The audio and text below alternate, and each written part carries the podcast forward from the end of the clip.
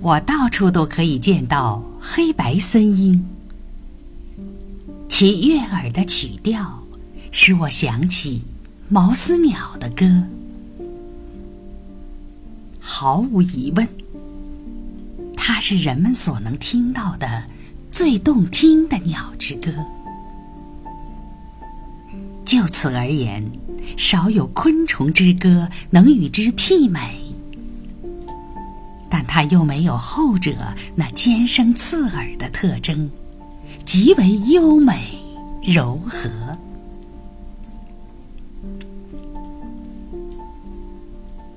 那声尖细连贯而持续不停的颤鸣，通常被不善于仔细辨别的人误认为是红眼绿鹃的鸣叫。而实际上，那啼鸣来自独居的歌绿鹃，一种稍大的、更罕见的鸟。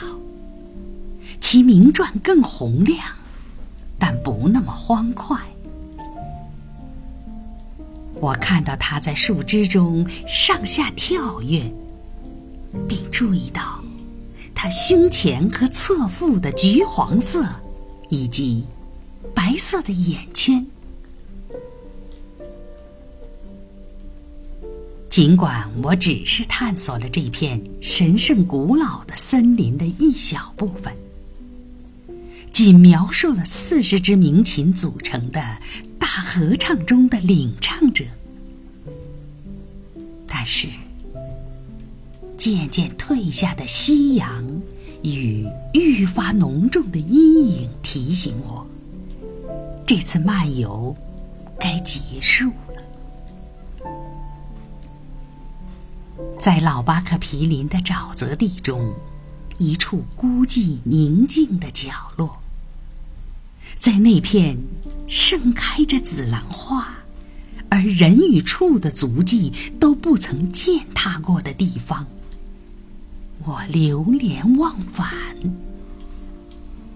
凝视着悬挂在高高矮矮的树木上千姿百态的第一。与苔藓，每一丛林子，每一条大大小小的树枝，都披上了华丽的盛装。在高高的树顶上，留着胡须的苔藓为树枝饰以花带，优雅的在树干中飘荡。每一条枝节都显得饱经风霜，尽管枝头依然是绿意浓浓。一株年幼的黄桦露出神圣庄严的神态，但显然对于这种过早获得的荣誉感到惴惴不安。一颗腐朽的铁山，被装饰的如同迎接某个庄重的节日一般。再次登上高地，当黄昏的肃静降临在林中时，我虔诚的挺立。这是一天中。最纯美的时刻，当隐居冬的夜曲从深沉寂静的下方缭绕而生时，我感受到洗尽铅华、震撼心灵的那种宁静。